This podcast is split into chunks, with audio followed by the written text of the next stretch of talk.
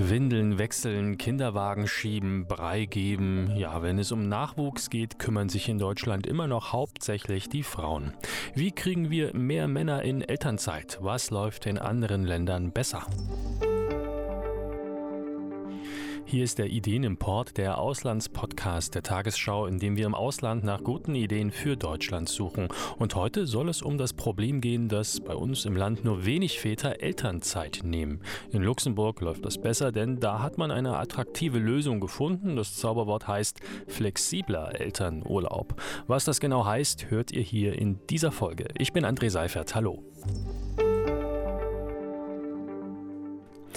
Elternzeit, das ist in Deutschland die Zeit, in der Mutter und Vater zu Hause bleiben können, um sich mit dem Kind ins frisch gebaute Nest zurückzuziehen.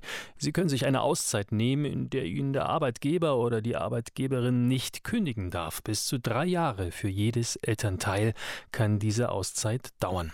Und in dieser Zeit können die Eltern sogar Elterngeld beantragen und sich damit einen Teil ihres Einkommens vom Staat weiter zahlen lassen. Aber es sind eben in Deutschland meist die Mütter und kaum die Väter, die davon Gebrauch machen.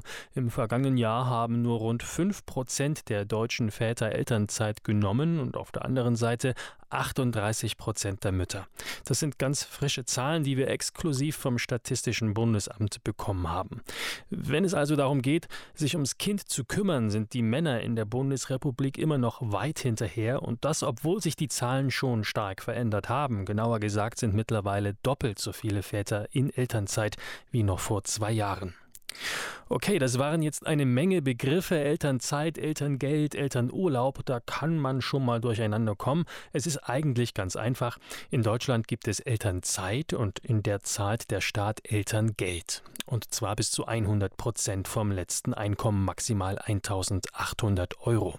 Das Geld gibt es bis zu 14 Monate. Väter und Mütter können sich in diese 14 Monate frei reinteilen, jedoch einer von beiden muss mindestens zwei Monate nehmen. Tut er oder sie das nicht, verfallen die zwei Monate und damit auch das Geld. Nach dem Motto Use it or lose it als Anreiz für Väter. Wie sich nun Anreize schaffen lassen, dass mehr Väter in Deutschland in Elternzeit gehen, das zeigt Luxemburg. In Luxemburg gibt es Elternurlaub. Da bekommen Eltern rund 75 Prozent ihres Gehalts weitergezahlt. Wer voll arbeitet, kann wählen. Es gibt vier oder sechs Monate Vollzeit-Elternurlaub oder aber Teilzeit-Elternurlaub. Hier kann man zum Beispiel jeden Tag etwas früher Schluss machen oder eine Woche pro Monat frei nehmen oder immer mal wieder einen Monat. Und diese Angebote in Luxemburg werden sehr gut angenommen, weiß unser Luxemburg-Korrespondent Matthias Reiche. Hallo Matthias. Hallo André. In Luxemburg nehmen deutlich mehr Väter Elternzeit als in Deutschland. Wie viel mehr? Ich denke, dass für das Angebot der Elternzeit in Luxemburg spricht ja, wie du auch eben gesagt hast, diese große Akzeptanz bei den Männern. Es sind fast genauso viele Männer wie Frauen, die in Luxemburg wenigstens vier Monate nach der Geburt des Kindes eben äh, freimachen. Mhm. Äh, wenn es dann um diejenigen geht, die den sechsmonatigen vollbezahlten Urlaub nehmen, da ist der Unterschied zwischen den Geschlechtern dann doch schon etwas größer. In Zahlen sah das im vergangenen Jahr so aus, dass es etwa so sechs, sechseinhalbtausend Frauen und etwa dreieinhalbtausend Männer waren, die diese sechsmonatige Option in Anspruch nahmen. Und der Elternurlaub wurde 1999 eingeführt in Luxemburg. Inzwischen ist daraus eben eine wirklich sehr, sehr erfolgreiche familienpolitische Maßnahme geworden. Das heißt also, Luxemburg bietet sowohl gutes Geld, aber auch sehr individuelle Modelle, wie und wann ich den Elternurlaub nehme. Ist das dann vielleicht am Ende ausschlaggebend? Es ist auf jeden Fall ein sehr flexibles Elterngeldsystem. Es gibt da unterschiedliche Optionen, die eben für Menschen, die sich ja auch immer in sehr unterschiedlichen Lebenssituationen befinden, die äh, ihnen da sehr weit entgegenkommt. Es gibt ja gerade in Luxemburg sehr viele Grenzgänger. Es gibt auch viele Ehepaare, in denen ein Partner aus den Nachbarländern, Frankreich, Belgien oder mhm. Deutschland kommt. Und ich denke, das ist die attraktivste Möglichkeit, äh, die es wirklich in Luxemburg gibt. Und das ist ziemlich einzigartig. Das ist, dass man über einen Zeitraum von 20 Monaten viermal einen kompletten Monat frei nehmen kann. Hm. oder eben jede Woche einen Tag. Das ist eben gerade für die vielen Pendler sehr interessant, die in Luxemburg arbeiten und ihren Wohnsitz vielleicht in einem der Nachbarländer haben. Ja, macht denn da der Arbeitgeber mit? Also was sagt der oder die Chefin dazu, wenn ich sage, ich möchte jetzt dienstags und donnerstags nur noch bis Mittag arbeiten? Äh, auch die Elternzeit muss natürlich dann beantragt werden, weil die Arbeitgeber brauchen dann natürlich die Zeit, um auch jemanden als Ersatz zu finden. Äh, aber auch das darf der Arbeitgeber dann prinzipiell nicht ablehnen, sondern er kann höchstens äh, veranlassen, dass es äh, um einige Monate verschoben wird. Das klingt trotzdem gut. Also ich kann Montag bis Donnerstag arbeiten, habe dann immer ein langes Wochenende mit der Familie. Lass mich kurz festhalten, Matthias, diesen flexiblen Teilzeit-Elternurlaub, den gibt es in Deutschland nicht. Zwei Jahre also, lang. Zwei Jahre lang. Das ist für die ausländischen Arbeitnehmer natürlich super äh, attraktiv, weil man dann immer ein langes Wochenende hat, wo man mal dann, dann nach Hause fährt. Also äh, über 20 Monate, viermal ein kompletter Monat, ist natürlich auch nicht äh, ohne, weil da können natürlich die jungen Mütter und Väter über einen Zeitraum von fast zwei Jahren immer eine längere Reise nach Hause machen, um die Familie ja. zu besuchen. Oder eben einfach sagen, ich bleibe im Sommer äh, vier Wochen bei der Familie zu Hause, bei Eltern, Großeltern oder zu Weihnachten auch mal mhm. oder beides. Immerhin in Luxemburg kommt ja fast jeder Zweite aus dem Ausland. In der Hauptstadt Luxemburg-Stadt ist der Anteil noch größer. Auch wenn man immer denkt, es ist so ein kleines konservatives Land. Nein, es ist natürlich ein sehr weltoffenes Land und es ist multikulturell. Es werden von allen, die dort leben, eigentlich drei Sprachen gesprochen. Englisch, äh, äh, so und so und dann eben die Amtssprachen Deutsch, Französisch und Luxemburgisch. Also ähm, das ist äh, wirklich mit der Elternzeit ein gutes Beispiel, dass es doch auch ein sehr, sehr modernes Land ist, hm. dieses Großherzogtum. Modern ist ein gutes Stichwort. Man muss es sich ja auch leisten können, dass der Vater zu Hause bleibt und die Mutter arbeitet und dafür muss die Frau auch, ja, ungefähr so viel verdienen wie der Mann. In Deutschland verdient die Frau im Schnitt 18 Prozent weniger als der Mann. Wie ist der Lohnunterschied in Luxemburg? Ich denke, das spielt da auch mit rein, dass äh, Elternzeit von Vätern äh, genutzt äh, wird äh, oder so, so oft genutzt wird in Luxemburg, dass also der Lohnunterschied, also diese Lohnlücke oder der sogenannte Gender Pay Gap, der ist in Luxemburg äh, natürlich im Vergleich zu anderen EU-Ländern fast nicht vorhanden. Der ist im privaten mhm. Sektor liegt er bei 0,7 Prozent des durchschnittlichen Bruttostundenverdienstes der Männer. Also Frauen verdienen im privaten Sektor sozusagen 0,7 Prozent niedriger. Im öffentlichen Sektor verdienen sie dagegen äh, so durchschnittlich 0,3 Prozent mehr. Also ja, im, mehr. im Grunde ist ausgeglichen. Ja, da verdienen Frauen im öffentlichen Sektor verdienen Frauen mehr. Also im Grunde ist kann man es vernachlässigen. Es ist gleiche Bezahlung. Mhm. Wenn man bedenkt, dass 2013 die Lohnlücke in Luxemburg noch fast 10 Prozent zu Ungunsten der Frauen betrug, dann muss man sagen, hat sich dort in diesem Land auch eine Menge getan und ist ein weiteres Beispiel dafür, dass es mitnichten dieses kleine konservative Ländle ist, sondern ein wirklich sehr modernes äh, Land und die geschlechtsspezifischen Lohngefälle, wie gesagt, sind ist das niedrigste in Europa. Äh, da beträgt es, ich glaube, in den anderen EU-Ländern so etwa 13 Prozent. Und ich denke, das ist auch, also diese gleiche Bezahlung de facto gleiche Bezahlung von Frauen und Männern ist sicher auch ein Grund, dass Männer vergleichsweise oft äh, und dann eben auch vor allem länger in Elternteilzeit gehen in Luxemburg. Heißt das jetzt umgekehrt für Deutschland, wenn ich dich das fragen darf, Matthias?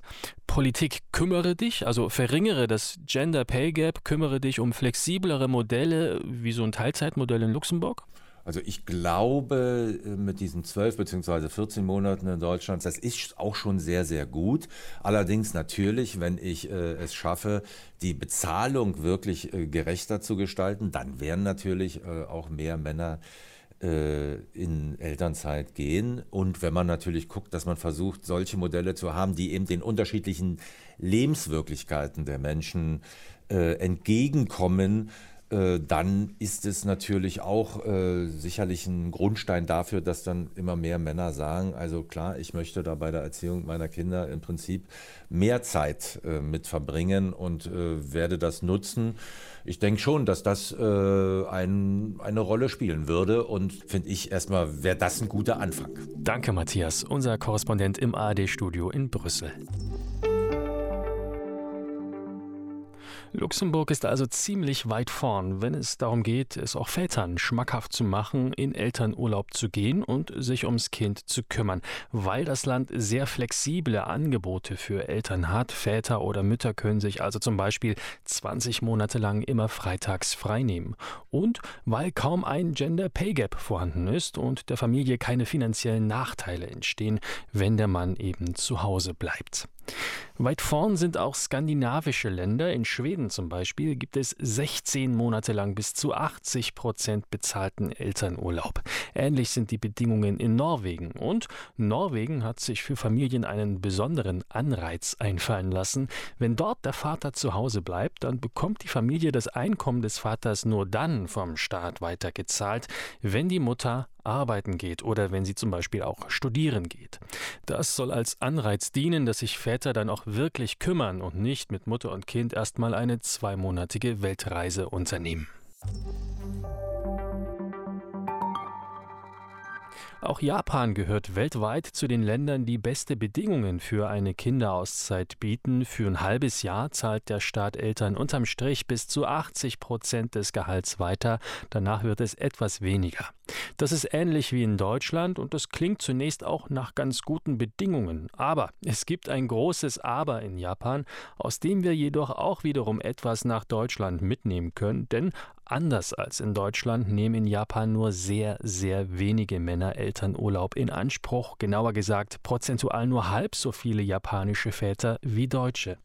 Katrin Erdmann, unsere ARD-Korrespondentin in Japan. Hallo. Hallo, schönen guten Tag. Katrin, woran liegt es, dass japanische Väter eher selten in Elternurlaub gehen? Ja, also äh, es ist immer so die Frage, ob das Glas halb voll oder halb leer ist.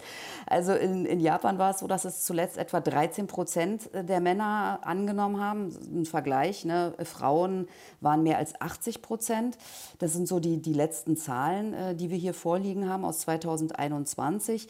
Ähm, das klingt jetzt erstmal, naja, kann man sagen, ja, 13 Prozent klingt jetzt gar nicht mal so schlecht. Auch in Deutschland ist es ja langsam losgegangen. Aber ähm, viele nehmen auch nur so Alibi-Urlaub, muss man sagen. Da muss man schon mal ganz genau in die Zahlen gucken, denn ähm, es nehmen tatsächlich 25 Prozent, also jeder Vierte, weniger als fünf Tage.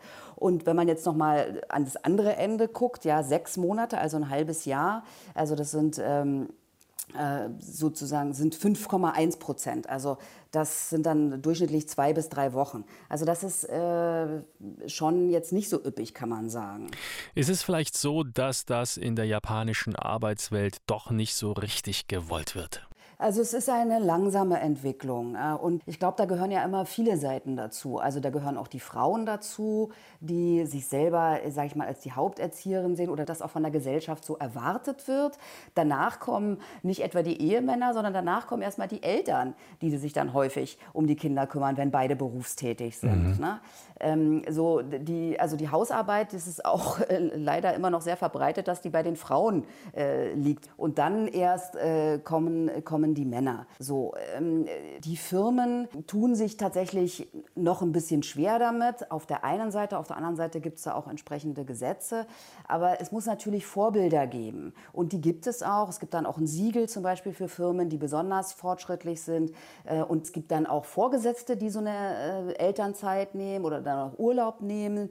Sowas ist natürlich wichtig in der Gesellschaft, dass sich sowas durchsetzt. Und dann, wie ich ja eingangs sagte, gehören immer viele Seiten dazu. Auch bei den Ehemännern ist es halt so, dass sie oft noch fürchten, ja, wenn ich jetzt zu Hause bleibe, wer weiß, was da mit meiner Karriere ist, dann mhm. werde ich vielleicht danach gemobbt etc. Dann habe ich danach vielleicht schlechtere Aufstiegschancen. Da bleibt eben auch diese Unsicherheit ne, und eben dieser gesellschaftliche Druck. Ich habe im Netz gestöbert und einen Artikel gefunden. Vor zwei Jahren hat der japanische Umweltminister Elternzeit genommen und es ging quasi ein Raunen durch die Gesellschaft. Dabei hat er sich nur zwei Wochen gegönnt und diese zwei Wochen hat er auch noch aufgeteilt. Wie sieht das dann aus? Empören sich da große Tageszeitungen? Wird der Minister dann in den sozialen Medien mit einem Shitstorm überzogen? Nee, also eigentlich, ähm, das ist jetzt auch kein, der ist jetzt auch nicht mehr Minister im Übrigen, davon ja. abgesehen mal, ne? der war Minister, äh, der Koizumi. Das ist ja der Sohn von äh, einem ehemaligen Premierminister. Ähm, der eigentlich im, im Volk, glaube ich, relativ beliebt ist. Und auch der junge Koizumi, der war relativ beliebt. Und ich würde nach meiner Wahrnehmung sagen, dass der sehr viel positives Echo äh, bekommen hat. Auch ein bisschen Erstaunen. Aber er ist ja dann selber auch so ein bisschen zurückgerudert, indem er gesagt hat, na ja, also diese zwei Wochen, die teile ich auch noch ein bisschen auf und ich werde nicht die ganzen zwei Wochen zu Hause bleiben. So, also, ähm, aber eher positiv, ehrlich gesagt. Und genau solche Vorbilder bräuchte es eigentlich auch in der Gesellschaft. Ne? Weil dann wird darüber gesprochen und dann denken andere, naja, der hat es ja auch gemacht. So, ne? Also ich glaube, das ist schon, äh, ist schon wichtig, sowas. Warum gibt es nicht mehr solche Vorbilder, solche Beispiele? Ist Japan da doch noch sehr traditionell und konservativ? Ja, auf jeden Fall. Also es gibt schon auch Anreize, auch von der Regierung, die das versucht. Man öffnet sich da jetzt langsam. Also da will man jetzt äh, ein bisschen was probieren und will auch ein bisschen fortschrittlicher werden, auch weil es schon international mehrere Rügen gegeben hat. Mhm. Aber es, es dauert eben eine Weile. Ne? Ähm, aber äh, Japan äh, bewegt sich in solchen Dingen immer im Schneckentempo. Aber es gibt zum Beispiel öffentliche Gelder für kleine und mittlere Betriebe, die ihre Mitarbeiter dann zum Urlaub nehmen, ermutigen. Also ein Unternehmen, mal um so eine Zahl zu sagen, das kriegt knapp 4000 äh, Euro, wenn ein Mitarbeiter für sein erstes Kind mehr als fünf Tage Urlaub innerhalb von acht Wochen nach der Geburt nimmt. Ne? Ab dem zweiten Kind ist es dann deutlich reduziert. Ähm, aber es gibt auch mehr Subventionen ähm, und ein Ehepaar kann bis maximal 14 Monate statt 12 insgesamt Urlaub nehmen. Also da hat sich auch der Gesetzgeber schon einiges einfallen lassen, weil die Geburtenrate ja so niedrig ist. Mhm. Also man will ja im Prinzip die Männer ermutigen, auch zu Hause zu bleiben ähm, damit die Frauen stärker ins Berufsleben einsteigen oder wieder einsteigen.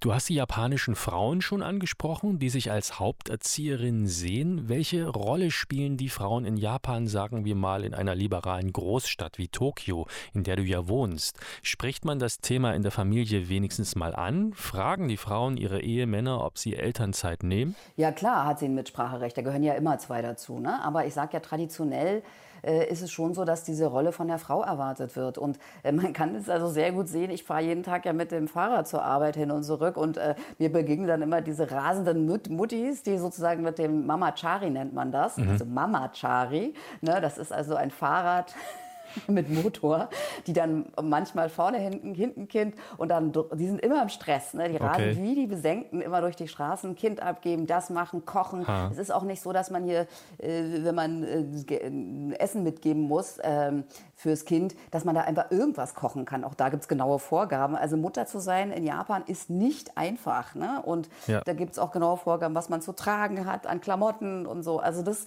ähm, ist wirklich, die sind wirklich nicht zu beneiden. Aber, auch das äh, möchte ich nicht verhehlen, ähm, es gibt auch eine andere Bewegung, die mir auch positiv auffällt. Also ich sehe sehr, sehr viele junge Männer, die tatsächlich auch ganz selbstverständlich einen Kinderwagen durch die Gegend schieben oder ein Kind vor der Brust haben. Manche haben auch einen Hund vor der Brust, aber manche eben auch ein Kind. Ähm, und das ist äh, tatsächlich äh, etwas, was ich so vorher nicht gesehen hatte. Ne? Und ganz selbstverständlich auch die Paare ähm, so, so optisch zumindest etwas gleichberechtigt herumkommen. Ne? Ja. Aber auch im Haushalt äh, ist es schon so, dass die Arbeit dann eher bei den Frauen liegt. Und na, da gehören immer zwei dazu, wie in jeder guten Partnerschaft. Das heißt also, du siehst schon eine Entwicklung auf geringem Niveau, also mehr Väter, die dieses Tabu brechen. Ja, also das äh, sehe ich auf jeden Fall, aber es geht eben langsam voran und nochmal, um auf den Gesetzgeber nochmal zurückzukommen, also ab nächstem Jahr müssen dann Firmen mit mehr als 1000 Angestellten Bericht erstatten, wie viele Väter dann Elternzeit genommen haben. Ähm, wenn die jetzt äh, da keine guten Zahlen haben, dann sollen sozusagen diese Namen oder keine Zahlen vorlegen, dann sollen die Namen dieser Firmen veröffentlicht werden. Das klingt aus deutscher Sicht so ein bisschen schräg. Ja, das ist dieses Shaming and Blaming, ja, also mhm. da sollen die Firmen dann vorgeführt werden. Aber ich denke, der Gesetzgeber hat hier hier schon einiges auf den Weg gebracht. Das ist gesellschaftlich, wo sich etwas tun muss. Und mh, mm, es kommt in Bewegung, würde ich denken.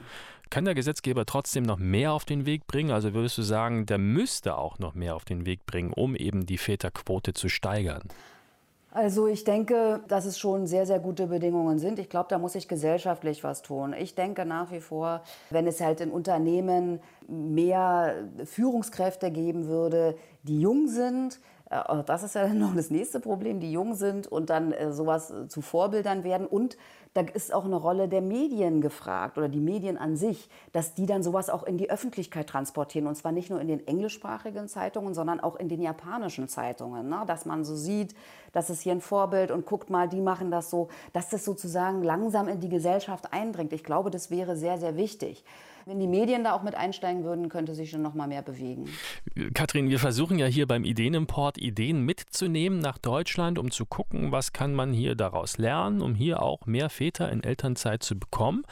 In Luxemburg haben wir schon gesehen, dass finanzielle Anreize und flexible Modelle etwas bringen. Würdest du sagen, mindestens genauso wichtig ist aber, dass die Gesellschaft für erziehende Väter auch bereit und offen ist? Mm, ja, das, schon. Das, äh, das, das denke ich schon. Und da muss man einfach für werben, ne? ganz mhm. offensiv werben. Äh, ich denke, so ein Siegel zum Beispiel, was Japan da auf den Weg gebracht hat, das ist ein gutes Zeichen, ne? dass sozusagen Unternehmen lernen, hey, äh, wir wollen gute Arbeitskräfte und bei uns kriegen sie diese und diese Bedingungen. Und ich könnte mir vorstellen, dass es im Zuge des Fachkräftemangels, den es ja hier ganz eklatant auch gibt in Japan und auch in Südkorea, ähm, dass solche Kriterien dann entscheidender werden. Vielen Dank, Katrin Erdmann aus Tokio. Sehr gern. Aber noch sind in Japan die Rollen klar, nach altem Modell verteilt. Wenn das Kind kommt, dann kümmert sich die Frau, der Mann arbeitet. Dabei zeigen Untersuchungen der Organisation für wirtschaftliche Zusammenarbeit und Entwicklung OECD, dass Väter durchaus etwas von der Elternzeit oder dem Elternurlaub haben. Einerseits, weil sie ein paar Dinge lernen, wie das Baby zahnt, wie es pupst, welche Temperatur das Badewasser haben sollte und wie ich höflich zum Beispiel den Großeltern sage, dass sie sich nicht ständig einmischen sollen. Andererseits, und das ist vielleicht wichtiger, weil sie zum Kind eben auch eine Verbindung aufbauen. Väter, die früh für Kinder sorgen, sind involviert, auch später, wenn das Kind groß wird. Und das ist emotional und kognitiv gut fürs Kind. Die OECD rät der Politik deshalb in all ihren Mitgliedstaaten Anreize für Väter zu schaffen. Fassen wir also die Ideen, die wir importieren können, zusammen. Luxemburg punktet mit sehr flexiblen, individuell anpassbaren Modellen, nach denen auch Väter in Elternzeit gehen können und mit sehr geringen Lohnunterschieden zwischen Frauen und Männern, genauer gesagt mit dem EU-weit geringsten Gender Pay Gap. Norwegen fordert die Frauen auf, arbeiten zu gehen, wenn der Mann sich zu Hause ums Kind kümmert, sonst gibt es kein Geld. Und in Japan haben wir gesehen, dass es noch mehr braucht als super Angebote für Väter, nämlich eine offene Gesellschaft. Und Japan bringt noch eine interessante Idee mit ein, nämlich dieses Shaming and Blaming, dass also die Namen von Firmen veröffentlicht werden, die sich familienunfreundlich verhalten. Das sind also die Ideen, die wir heute importieren können. Die Bundesregierung hat zurzeit keine Pläne, eine dieser Ideen umzusetzen. Familienministerin Anne Spiegel hat stattdessen kurz nach Amtsantritt ein paar andere Reformen angekündigt, die es Vätern noch ein bisschen mehr schmackhaft machen sollen, nach der Geburt zu Hause zu bleiben. So soll es unter anderem bezahlten Urlaub geben für Eltern in den ersten zwei Wochen nach der Geburt und zwar auch für Väter. Das gibt es bisher noch nicht. Und außerdem will die Bundesregierung mehr Elterngeldmonate für Paare ermöglichen, die sich reinteilen in die Elternzeit. Das war der Ideenimport. Schreibt eure Anregungen und Fragen an auslandspodcast.tagesschau.de. Wenn euch der Ideenimport gefallen hat, dann abonniert ihn doch und empfehlt ihn gern weiter an eure Freunde. Ich bin André Seifert vom Mitteldeutschen Rundfunk und sage Tschüss. Die nächste Folge vom Ideenimport gibt's am übernächsten Freitag.